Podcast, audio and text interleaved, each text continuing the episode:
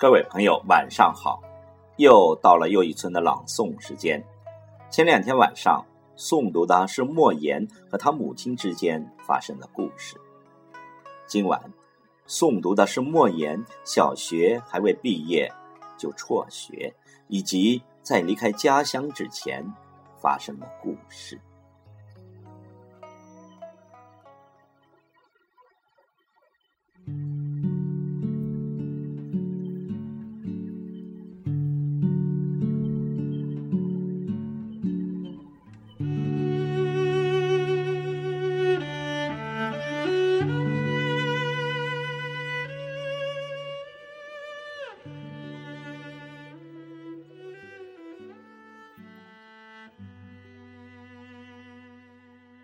我小学未毕业就辍学，因为年幼体弱，干不了重活，只好到荒草滩上放牧牛羊。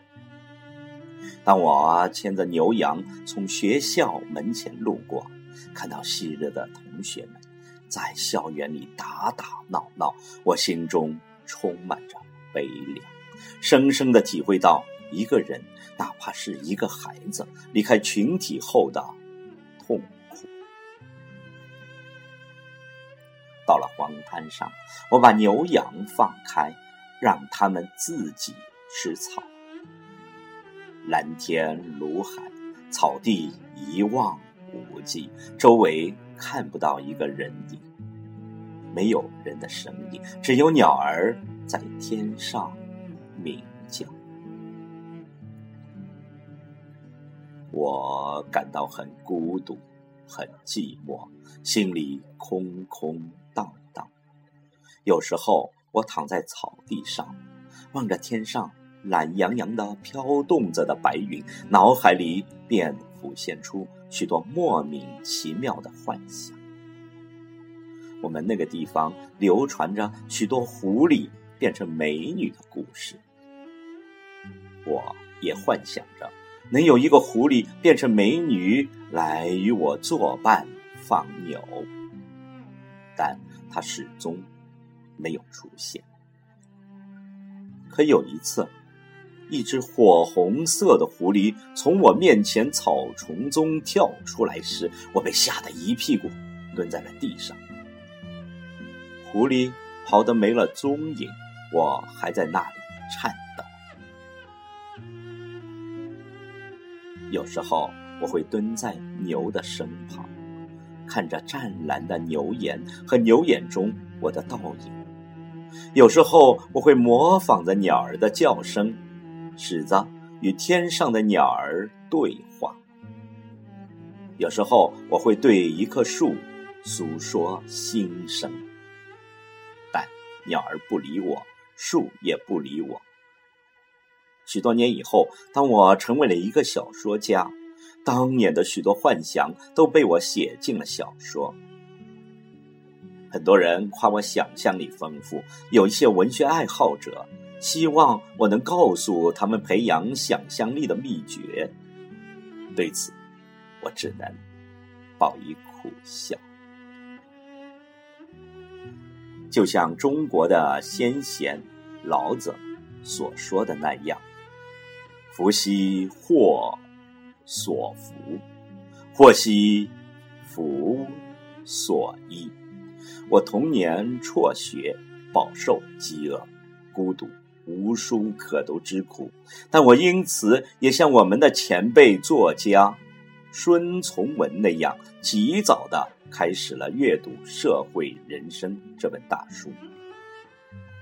我前面所提到的集市上去听说书人说的书，仅仅是这本大书中的一页。辍学之后，我混迹于成人之中，开始了用耳朵阅读的漫长生涯。两百多年前，我的故乡曾出了一个讲故事的伟大天才——蒲松龄。我们村里的许多人，包括我，都是他的传人。我在集体劳动的田间地头，我在生产队的牛棚马厩，在我爷爷奶奶的热炕头上，甚至在摇摇晃晃的进行着的牛车上，聆听了许许多多神鬼故事、历史传奇、异闻趣事。这些故事都与当地自然环境、家族历史紧密的联系在了一起，使我产生了强烈的现实感。我做梦也想不到，有朝一日这些东西会成为我写作的素材。我当时只是一个迷恋故事的孩子，醉心的聆听着人们的讲述。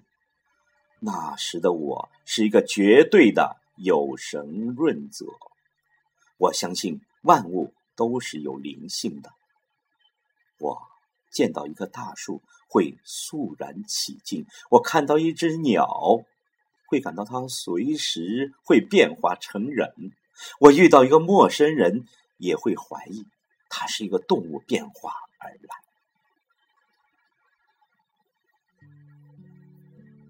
每当夜晚，我从生产队的技工坊回家时，无边的恐惧便包围了我。为了壮胆，我一边奔跑一边大声的歌唱。那时的我正处于在变声期，嗓音嘶哑，声调难听。我的唱歌是对我的乡亲们的一种折磨啊！